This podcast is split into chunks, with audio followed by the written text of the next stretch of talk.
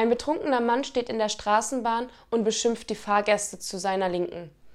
Lauter Idioten, lauter Idioten! Die Leute zu seiner Rechten brüllt er an. Lauter Ehebrecher, lauter Ehebrecher! Plötzlich springt ein Mann und schreit ihn an. Was fällt Ihnen ein? Ich bin seit 20 Jahren verheiratet und habe meine Frau noch nie betrogen. Darauf fuchtelt der Betrunkene mit seinen Armen und erwidert lallend.